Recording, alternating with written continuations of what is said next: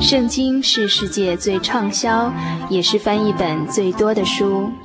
许多人因为这本书改变了他的价值观。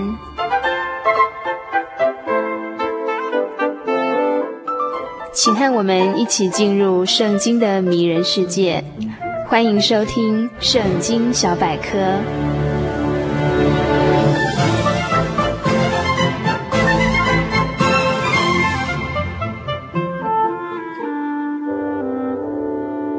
亲爱的朋友，大家平安！又到了圣经小百科这个单元。今天这个单元要与大家一起分享旧约经卷智慧书箴言第十三章的内容。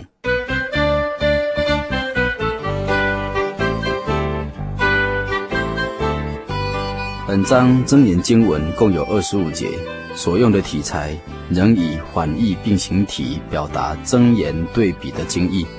而主要的思想是善恶的报应，也四次的提到有关于理财的问题，三次提到人的言语要谨慎。本章另一点的特点就是没有提到神这个字眼，虽然没有提到神，但每一句箴言都充满着神圣洁的智慧与美德。本章箴言经文第一节到第八节经文意义的内容是这样子说的。聪明的儿子听从父亲的教导，傲慢的人却不受劝责。口出良言的必定亲尝善果，奸诈人的欲望只会换来强暴。说话谨慎的可保性命，信口雌黄的一定自取灭亡。懒惰的人整天心存奢望，总是一无所得。勤劳的人都是心灵饱足，丰裕有余。一人恨恶虚谎，恶人的行为却可耻得令人恶心。行为正直的人有公义做守卫，邪恶的人却被罪恶所侵覆。有人假装富有，其实一贫如洗；有些人装作贫穷，却是腰缠万贯。富有人以财富赎命，穷人却免受这种惊吓。本章真言经文第九节。到第十六节经文意义内容又说：一人的生命灿烂辉煌，恶人的道路却是黯淡无光。自高自大的人徒起纷争，虚心受教的才是明智。不劳而获的财物瞬息耗尽，勤劳累积的财富日日增加。盼望迟迟不实现，使人忧伤。理想达到，就会为人带来快乐的人生。藐视圣言的，必自遭灭亡；对诫命心存敬畏的，必得赏赐。明智人的教导是智慧的泉源，智慧使人逃脱死亡的险境。明理的人，人人爱戴；奸诈的人，道路曲曲；通情达理的人，本着见识行事；无知的人，到处显出愚昧。本章真言经文第十七节。到第二十五节经文意义的内容又说：奸恶的使者制造灾祸，忠诚的使者带来安康。拒绝接受训示的，必定遭贫穷羞辱；谦虚受教的，必定受人尊崇。心愿得偿，叫人心里欢喜；远离邪恶，却是愚顽人所憎恶的。与聪明人同行，必得智慧；与愚昧人结伴，必受亏损，祸患追踪罪人，一人窃得善报。一人的产业可以传给子孙，罪人聚念的财富却要归一人所有。穷人辛苦耕耘，多得粮食，却被不义的人夺去。姑息儿女的，就是不爱他们；爱他们的，就应该严加管教。一人衣食丰足，二人却无以果腹。以上是真言第十三章共二十五节丰富的经文意义内容。在本章中说到几节有关于言语灵修的经文。第二节说：“口出良言的必亲尝善果，奸诈人的欲望只会换来强暴。”的确，善人必结善果，因他心里所存的善，如一口甘甜的井。因此从他心里发出来的都是仁爱、真挚、诚恳、有益于人的话语，使人如在荒漠中得到甘泉的帮助一样。他自己也必从神领受美福的报偿。但奸诈的人因他心怀诡诈，无论他的言语行为都显出强暴，就必自食恶果。正如箴言十一章三节所说。正直的人信实能护佑他，奸恶的人必毁于不义。本章箴言第三节记载，对于言语的灵修，也指导我们说：说话谨慎的可保性命，信口雌黄的一定自取灭亡。又说多言多语难免有过，所以大卫求神说：耶和华，求你禁止我的口，把守我的嘴，因为舌头虽然很小。但生死却在舌头之下，舌头也是罪恶的世界，能污秽全身。舌头若说出乖谬的话，也会伤透人的心，使人心碎。因此，谨守言语的得以免受灾祸，而随便发言的人，他也必定导致死亡，得不偿失。因此，人不要随意传说别人的话，以免在别人的恶行上有份。成为撒旦的工具，到处将地狱的火点燃起来，散布死亡和毁灭。一般人常说：“好事不出门，坏事传千里。”寄钱会减少，但是传话会增多。人心的邪恶就在此说明了。就好像选举一样，每一位候选人都说自己多么的好，尽可能以各种口水战打击对方，以达到自己。当选的目的。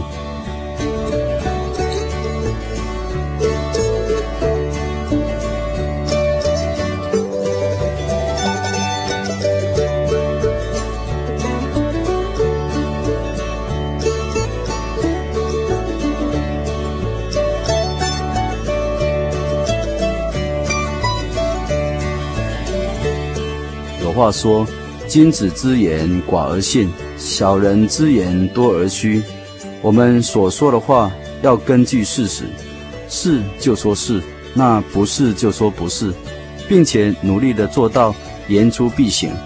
因为神说话就是他的工作，他说有就有，命立就立。我们的言语也当效法神这样的榜样，要对自己所说的话能够负责，并且身体力行，以身作则。此外，当我们要谈论别人缺点的时候，必须先思考三个问题。第一个问题，这件事情是不是真实的？是不是揣测的？内容对不对？第二个问题，再来，我们是不是凭着爱心来谈论？动机是何在呢？是不是直接当面来指正他的错来？又这个时候是不是谈论的时候呢？谈论时机对不对？如果检视以上的问题而觉得不妥当的话，就要谨慎；而觉得妥当，就去说明。要知道，一个人若是思想解读错误，只会影响自己，不会影响别人，所造成的破坏作用也比较容易补救；但若是思想言语错误，还会影响四周围的人，所造成的破坏作用往往是无法挽回的。这就是所谓。一言既出，驷马难追。说出去的话，如同泼出去的水，将来都要到神的审判台前。主耶稣他是审判主，他说：凡人所说的闲话，必要句句的供出来，因为要凭我们的话定我们为义，也要凭我们的话定我们有罪。当一千九百多年前，主耶稣为全人类的罪，被当时祭司长。犹太长老们为反对而反对的，被带到罗马巡抚比拉多那里去接受控告审判。比拉多早就知道那班祭司和犹太领袖抓耶稣来，完全是为了嫉妒的心。于是趁着群众聚在一起的时候，问他们说：“今天我要按你们的意思释放一位犯人，你们要我释放罪名昭彰的囚犯巴拉巴呢？”还是释放那位称为救主基督的耶稣呢？这个时候，比拉多的夫人打发仆人来对他说：“不要插手这件事情，昨晚我为了这个无辜的人整夜做噩梦，但是祭司长和犹太长老们都怂恿群众施压力，逼彼拉多释放巴拉巴，处死耶稣。所以当巡抚彼拉多再问群众：“你们要我释放哪一个的时候？”他们便齐声地说：“巴拉巴。”那么我怎么样来处置那个称为基督耶稣的呢？他们又回答说：“钉他十字架。”钉他十字架，比拉多说：“为什么呢？到底他做了什么样的恶事呢？”但他却不回答，而且变本加厉地喊着说：“钉他十字架。”人的弱点是往往跟着群众走。比拉多感觉束手无策，觉得再拖下去也是无济于事，反而会引起暴动。他只好拿了一盆水来，在群众面前洗手说。流这一人的血与我无关，一切后果完全由你们自己负责吧。那些犹太人说，流他血的后果就归到我们和我们的子孙身上好了。于是彼拉多释放了巴拉巴，把耶稣戏弄鞭打了，就命令罗马兵丁带下去钉耶稣于十字架上。当耶稣被钉十字架的时候，他们又把两个强盗分别钉在他旁边的两个十字架上。过路的人都侮辱耶稣，摇头晃脑地说：“啊，你这个自夸能把圣殿拆毁，又在三天内重建起来的人，为什么不先救自己呢？你如果真的是神的儿子，就从十字架上跳下来吧。”祭司长和文士还有犹太长老们也讥笑他说。他能救别人，却救不了自己。如果他真的是以色列的王，应该从十字架上跳下来啊！我们就相信他。他说自己是信靠神，又自称是神的儿子。好啊，如果神喜悦他的话，就让神来救他吧。甚至跟他一起钉十字架的强盗也同样的辱骂耶稣。但是主耶稣却在十字架上口出良言。为那些逼迫他们的祷告，说：“父啊，你赦免他们，因为他们不知道自己所做的是什么，也不知道自己所说的是什么。”在主耶稣被钉十字架的前七百年前，旧约以赛亚先知就已经预言，耶稣被人藐视、厌弃，他多受痛苦，经常受患难，他受人藐视，人却掩面不看他，我们也不尊重他。他诚然亲自承担我们的忧患，背负我们的痛苦，我们却以为是神击打苦待他。谁知道他是为我们的过患而被刺伤，为我们的罪孽而被压伤。因他所受的刑罚，我们得享平安；因他所受的鞭伤，我们得到医治。我们世人就像迷路的羊一样，个人偏行己路，但是神却使我们众人的罪。都归在他身上，他被欺压、受痛苦的时候，却不开口，就像被人拖去屠宰的羊羔，又像在剪毛的人的手下不发声的羊。他也是这样的静默无言。他因受欺压和审判，被人除去，与他同代的人，又有谁想到他受鞭打，被夺去生命，是为他自己的子民代罪的？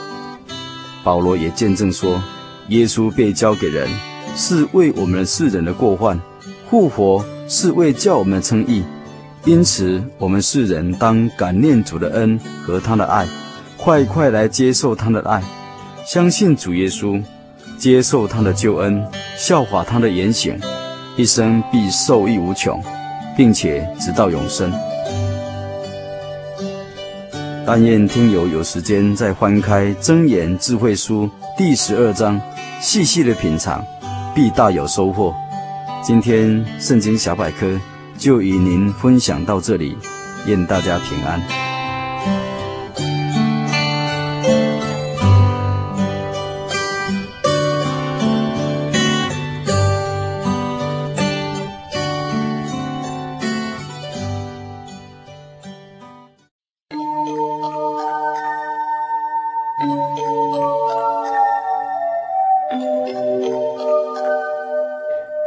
亲爱的朋友们，节目又要接近尾声了。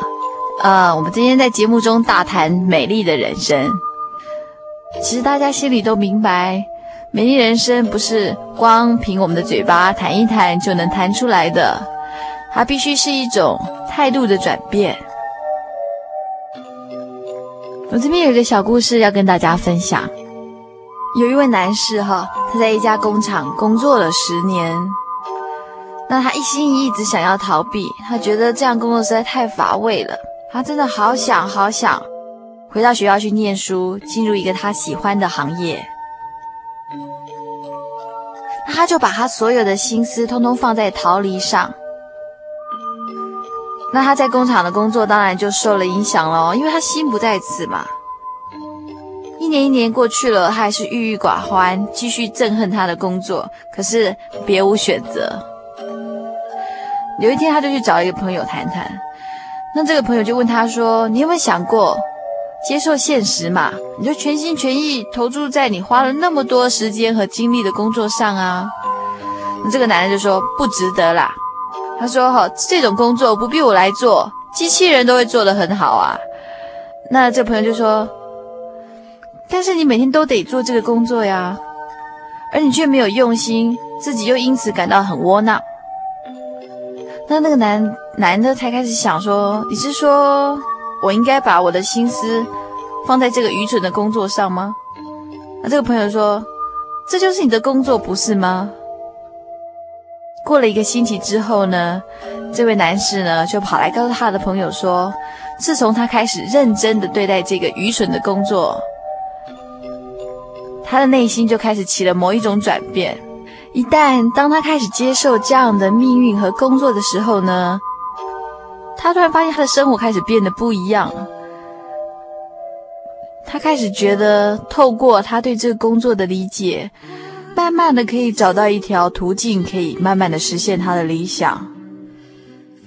以前啊，他在他的工作上，可是他却像是一个，他却总是失魂落魄在他的工作上，那他的魂都是四处游荡。可现在不一样了，他不再是过一种疏离和逃避的生活。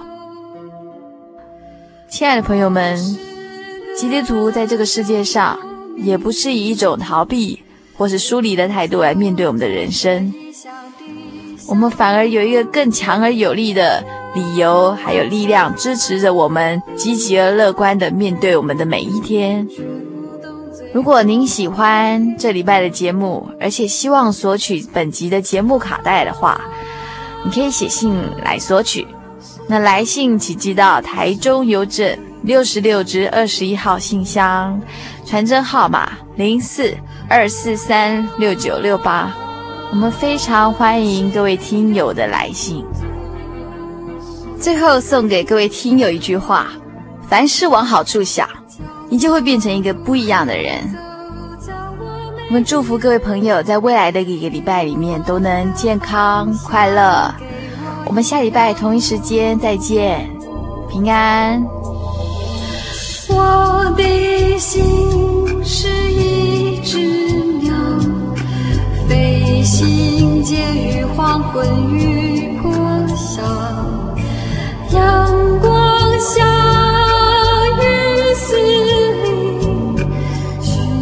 到生命的圆梦，